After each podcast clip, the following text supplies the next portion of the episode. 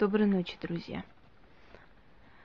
Эм, Еще один раз голос мой за кадром расскажет вам о таком явлении, как ясновидение. Словно, слово ясновидение уже говорит само за себя. Ясно видеть. Но такой ли уникальный феномен, как нам кажется? Дело в том, что в древнем мире человек был очень сильно связан и привязан к природе. Он получал силу от природы. Он умел читать по звездам погоду. Он э, умел не предугадывать, а видеть какие-то события. Человек был связан с духами природы, он им поклонялся, он им приносил дары.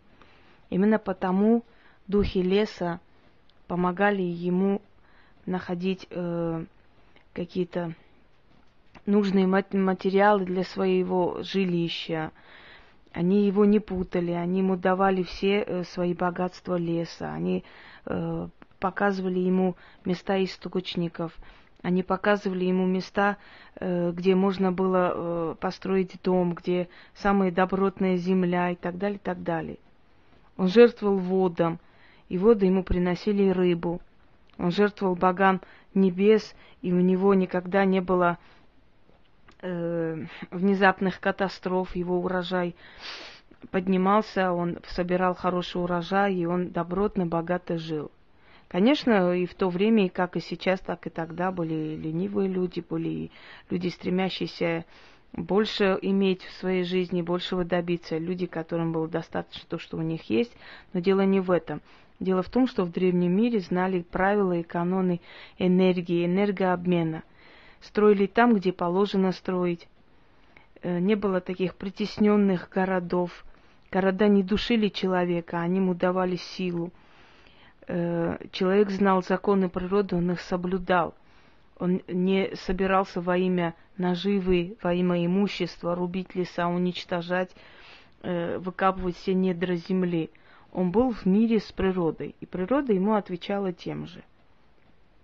Однако в нашем современном мире, когда материально стало выше всего, и мы уже забыли, отошли от природы и очень редко бываем на природе, когда парки, которые в городах предназначены для того, чтобы человек там отдыхал, превращается в какое-то место купли-продажи и так далее, человек, естественно, ослабевает в своем ясновидении, в своей интуиции, э, когда строит там, где были древние кладбища, не считаясь тем, что это не очень хорошие места, что это аномальные зоны, что там находятся бродячие духи. Это считается все суевериями, ерундой.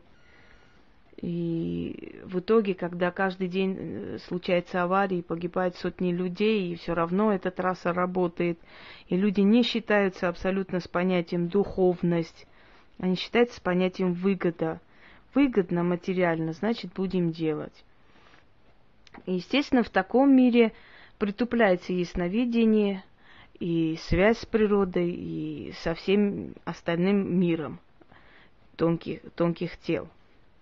Но в древние времена люди постоянно руководствовались магией.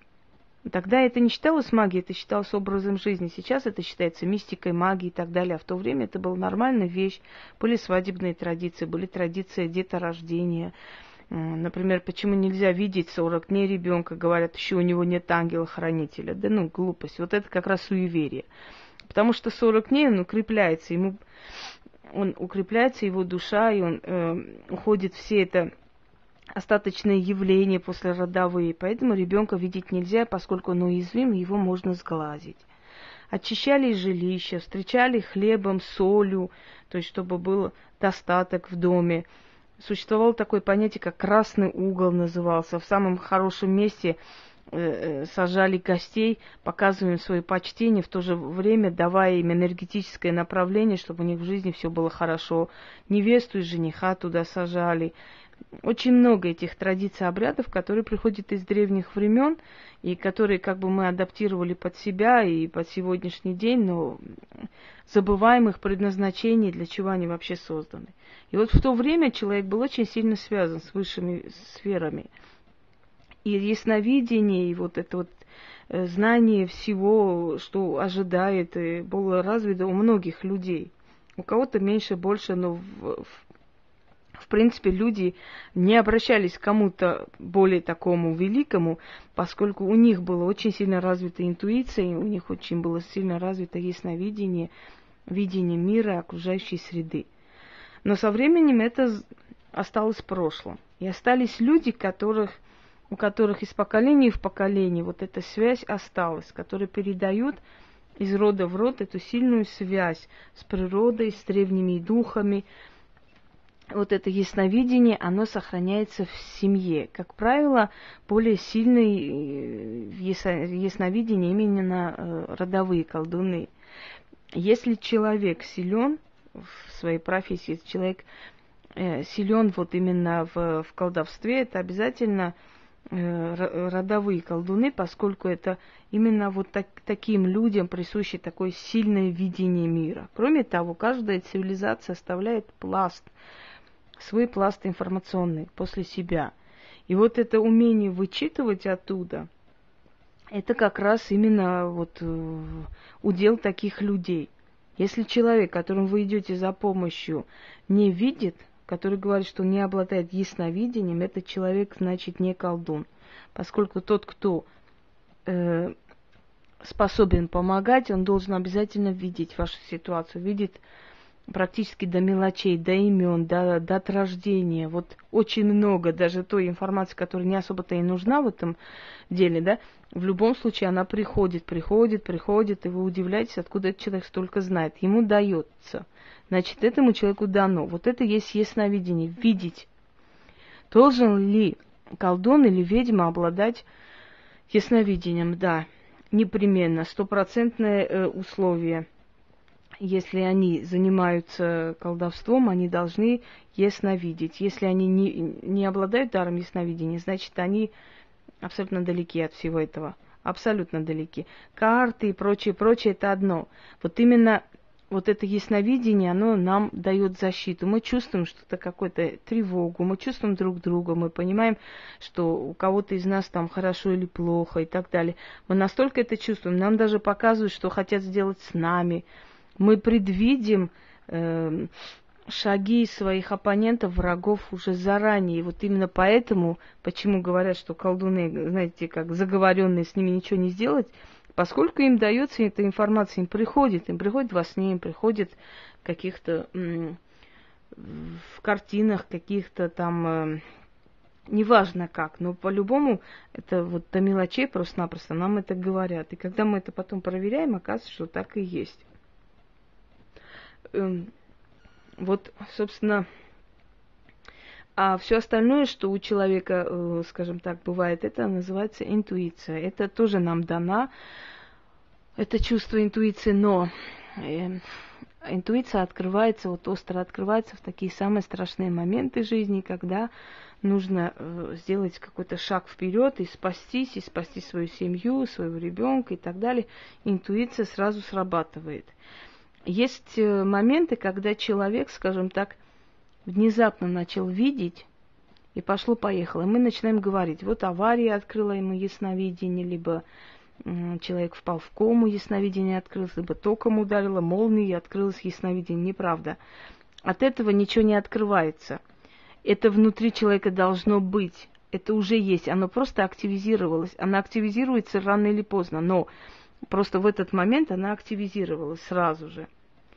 Э, второй момент – Э, человек состоит не только из э, мяса и, крови. Человек состоит из души. Доказательства души очень многие ученые пытались как бы доказать вот существование души. Даже был фильм, по-моему, 20 грамм назывался, я не помню, где-то так, 20 грамм или 25 грамм, я точно сейчас не помню название. Но там смысл фильма в том, что взвешивали людей, умирающих, они всегда почему-то становился их меньше на 25 грамм. И вот так и, или миллиграмм, да, извиняюсь.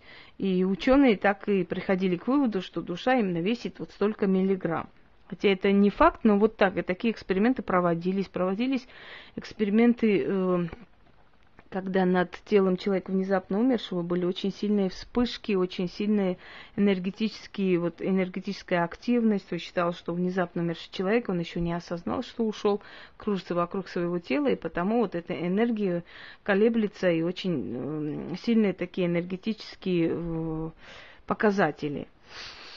Э, девочки из Франции удалили практически весь мозг и считали, что после этой операции она будет жить как растение, поскольку все вот эти функции мозга, которые должны исполнить эти полушария, практически уничтожены, убраны, потому что у нее был как бы рак головного мозга. Но считалось, что если она хоть как-то выживет и будет лежа там дышать, и, и это уже великое дело. Так вот, этот ребенок не только выжил, она стала танцевать, петь, писать стихи, вести себя абсолютно как обычный ребенок, но более талантливый, более способный, чем другие дети. Вот нет у нее практически мозга. Она живет не хуже нас всех. О чем это говорит? Это говорит о том, что помимо мозга, помимо сознания, существует еще нечто другое, неземное, которое внутри нас живет. И вот это неземное нечто, оно и содержит и нашу память, и наш характер, и нашу внутреннюю сущность. Мы говорим э, сущность этого человека, да? Значит, внутренний мир, его сущность. Э, на Востоке вообще о человеке говорит душа. Там три души было дома и так далее. Не человек, а душа. То есть изначально давая понять, что у человека помимо его тела существует еще и душа. Но о, о том, что есть тонкий мир, о том, что есть нечто вне земное, внежизненное, это мы уже все поняли. И каждый из нас хоть раз в жизни сталкивался с этим. Даже самые заядлые скептики а, и атеисты, они это видели в любом случае они с этим сталкиваются, потому что это невозможно просто-напросто жить на этом свете и ни разу не сталкиваться с потусторонним, хотя бы в каких-то так, каких-то мелочах, но сталкивались. Так вот, э, даже такие люди, они признают, что существует душа, наличие души. Ну и не говоря о фотосъемках и видео, где они проявляются. У меня очень много таких фотосъемок, где они проявляются, поскольку когда я делаю какие-то ритуалы, естественно, там собирается очень большая концентрация энергии, и обязательно что-то проявляется. И вот эти э, вещи, они связаны между собой. Ясновидение, э, вот это вот связь с духовными сферами, умение колдовать и так далее, и так далее. Просто хочу сказать, что ну, нереально, чтобы человек умел колдовать, но при этом не видел, поскольку если он не видит причину, как он может понимать, что надо делать? Это все равно, что хирург, не зная, что у вас внутри болит, просто взял и порезал и открыл вам живот, а там уже разберется там между делом. Понимаете, это нереальная вещь. Если хирург лечит ваше физическое тело, то ведьма лечит ваше духовное тело. Вот это верхний астральный астрал если по-другому называть, да, оболочку вашу. Если хирург неправильно зашьет и занесет туда инфекцию, вы умрете.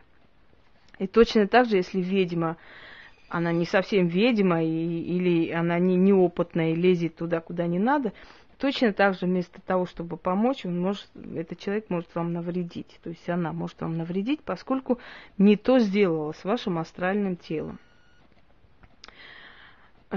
Если у вас будут вопросы, задавайте мне на почту. Моя почта есть у меня на сайте и, и как бы в Ютубе. Я буду рада вам ответить. Всего доброго. До свидания.